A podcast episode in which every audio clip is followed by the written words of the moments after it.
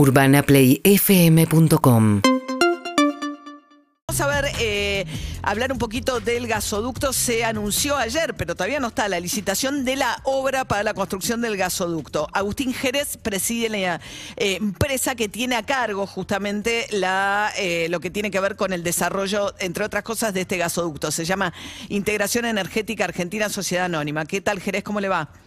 Hola, ¿qué tal María? Buen día para vos y para toda la audiencia. ¿Cómo están? Bien. A ver, primero, ¿qué va a pasar este año con el gas? Eh, porque hay una primera preocupación respecto de si, dado el contexto internacional, Argentina va a tener eh, todo el gas que necesita importar y a qué precio además, ¿no? Bueno, mira, a ver, respecto a los precios, los precios son, eh, al ser precios spot, es decir, a medida que el Estado va requiriendo, se va comprando y oscila en atención a la demanda internacional que, vaya habiendo. Y respecto a a haber gas o no, esas son estimaciones que hace la Secretaría de Energía. Eh, digo, si va a haber gas o no, eh, depende también de las estimaciones que va a hacer la Secretaría de Energía y las instrucciones que vayamos recibiendo nosotros de compra de GNL. Yo le diría que sí. GNL gas nacional, eh, gas digamos, es el gas que viene en barco. Exactamente, para, para, que, para que se entienda brevemente cómo se abastece la, la demanda de gas eh, local es eh, obviamente la producción local y después dos, dos importaciones, la de Bolivia que ingresa por gasoducto y después los famosos barcos que llegan cada invierno, que es esto que yo te estoy comentando en este momento. La Secretaría de Energía hace sus estimaciones de demanda, es decir, cuánto vamos a consumir los argentinos, y a medida que va realizando esos avances en esos estudios por el clima, por el estado de la de las hidroeléctricas, si llueve o no llueve, etcétera, eh, nos instruye a nosotros y nos dicen que salgan y compren determinada cantidad nosotros eh, ejecutamos esa instrucción. ¿El gas de Bolivia viene por un gasoducto que sale dónde? Em, es por Salta, por Campos Durán, el, bien bien al, bueno, en la, en la, interconexión de, ambos países, ¿no? Bien. Y después, y después baja por un gasoducto que se llama gasoducto norte y se interconecta con todo el sistema de transporte de gas de Argentina. O sea que, y, y desde el sur no tenemos ningún gasoducto. Sí, desde el sur tenemos el gasoducto San, Martín, los Neuva y el centro oeste, que son es un sistema de gasoductos que justamente lo que tiene como objetivo es traer toda la producción de gas local, es decir, la que viene de Vaca Muerta, de la Cuenca ah. Austral, etcétera, a los centros de consumo. Pero ¿y ese, esos gasoductos que vienen del sur hoy no dan abasto para transportar todo el gas que primero que produce Vaca Muerta?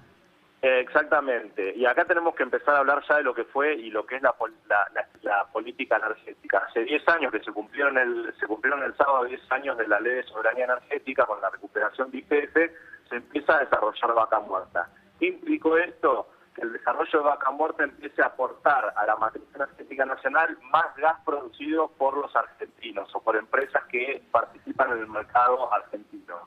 Eso generó que los gasoductos que nosotros teníamos eh, para otro tipo de oferta de, de, gas de los productores locales queden saturados. Entonces ahora lo que lo que hizo el Estado, la decisión que tomó Alberto y Cristina fue, che, hay que hacer un nuevo gasoducto para poder tener más gas producido por los argentinos y por trabajo eh, por trabajo local. Sí, convengamos que ya pasaron tres, digamos que estamos en el tercer invierno de este, de este mandato de Alberto Fernández y recién ahora están iniciando las obras. Bueno, recién el año pasado se, se saturan la se satura la capacidad de transporte. bueno, pero si el Estado invierte en subsidiar la extracción de gas, en algún momento eso va a pasar. Tampoco es que es algo que pasó porque sí, ni de golpe.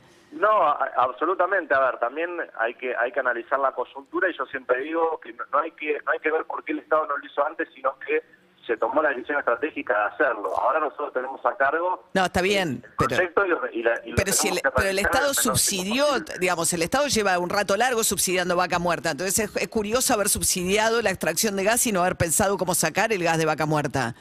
Bueno, eso es planificación energética, lo podemos debatir, se puede discutir. Tampoco estaba, tampoco se, se podía prever, porque después en los picos de los productores estaban produciendo tanto gas que saturaron la capacidad de transporte. Lo que fue el plan gas, el plan, de, lo, que usted está diciendo, el precio, el, subsidio, el, subsidio en realidad no es un subsidio, pero no nos vamos a poner muy trinques porque si no, no, Bueno, le garantizan un precio determinado, es una forma de subsidiarlo, pero está bien. Exactamente. Los, los, volúmenes que están dispuestos, eh, están establecidos ahí tampoco es que saturan la capacidad de transporte, no es que el Estado dijo traeme determinada cantidad de gas y ese gas no se podía transportar. El gas de la, de la ronda o del plan gas tenía, eh, estaba contemplado que se pudiera transportar, no es que se hizo un plan disociado de la capacidad de transporte. Bueno, la cuestión es que ahora estamos frente a un invierno que va a haber que importar gas, siendo que hay gas en vaca muerta que digamos que no se puede sacar de vaca muerta porque no hay cómo traerlo. Exactamente como todos los inviernos, pero ahora el Estado tomó la decisión estratégica de construir un nuevo gasoducto, que es lo que se anunció ayer en, la UGER. Eh, y llegan, bueno, llegan a tiempo con las obras para que esto esté listo el, invierno que viene y de esa manera no tener que importar este esto otro que hablábamos, digamos, de Bolivia ni traer barcos. Mira, los cronogramas que hemos eh, que hemos planificado con el equipo están justamente asociados a que podamos llegar al invierno que viene con el gasoducto operativo. Esto se viene cumpliendo, ya estamos en condiciones de adjudicar eh, lo que es el abastecimiento de caños. Para los primeros días de mayo vamos a estar lanzando... Ahí hay un único oferente que fue Techín, ¿no? Del abastecimiento de los caños, que, que, lo, van a hacer acá en la planta que tienen en Valentina Alcina, en Lanús. Van a reactivar una planta ahí para poder eh, fabricar los caños. Exactamente, exactamente. Y, y ese primer tramo sale de Neuquén a Provincia de Buenos Aires. Sale de Neuquén a Provincia de Buenos Aires y es tiene una, una serie de obras complementarias, que también es un gasoducto, en la, otro gasoducto en la provincia de Buenos Aires y la reversión de un gasoducto norte, el de la reversión del gasoducto norte, que nos va a permitir llegar con gas argentino a lo que hoy está siendo abastecido eh, por, por, gas boliviano. Y el segundo tramo es de provincia de Buenos Aires a Santa Fe. O sea, la idea es que salga en algún momento de, de Vaca Muerta y pueda llegar hasta Santa Fe por ese gasoducto, el Néstor Kirchner. Sí, eso es una segunda etapa que no está contemplado, que no está contemplado en esta, en, esta primera licitación. Y virtuosamente, si todo saliera bien, algún día habría una planta en Bahía Blanca que permitiría que nosotros mandemos barcos a Europa. Sí, yo, eh, María, perdóname, en esto te tengo que hacer una, tengo, tengo que hacer una pequeña digresión, porque eh, esta, esta obra, este proyecto no es un proyecto, no es un gasoducto que tiene como objetivo eh, la exportación. Este es un gasoducto que primeramente lo que tiene que, abastecer es la demanda interna y lo que nos va a permitir a los argentinos acceder a energía a precios competitivos. Es decir, hoy las personas estamos pagando, los, digamos los ciudadanos estamos pagando. Más o menos, depende de dónde vivas. Bueno, exactamente, pero... Los ciudadanos no, el Estado en todo caso. El Estado, exactamente. Un gas que viene subsidiado por el Estado y que está eh, fuertemente, digamos, eh, eh, tiene una incidencia fuerte por la coyuntura internacional. Hoy, para que te des una idea, el GNL que nosotros compramos en, barco, que se paga 30, 35 dólares, al productor local se le estamos pagando 3 dólares con 50. De manera que la posibilidad de poder transportar más gas argentino a los centros de consumo va a permitir también disminuir las, las, cuentas de subsidio, pero por sobre todas las cosas darle competitividad a la, a la economía.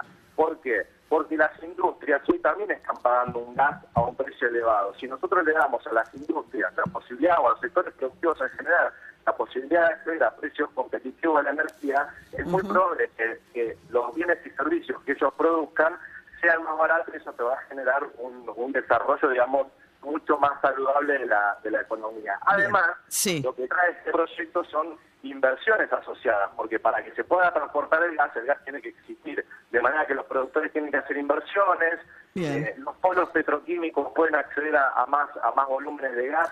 Bueno, ojalá que, que, lleguen a tiempo para el, para el invierno que viene, porque no, si la hora sale como unos 1.500 millones de dólares, ¿puede ser? Mil, sí, 1.700 millones de dólares. Se supone que en un único invierno ya te, con lo que te ahorras de importaciones cubrís un poco el costo de la obra. Dependerá del precio internacional, no es variable, pero si fuese este invierno, te lo ahorras, eh, en un solo invierno ya, ya te lo pagaste. En un invierno te pagaste la obra, exactamente, María. Agustín Jerez, presidente de IEASA, la Integración Energética Argentina, son los que compran el gas. Gracias. ¿eh? Muchísimas gracias, María. UrbanaPlayFM.com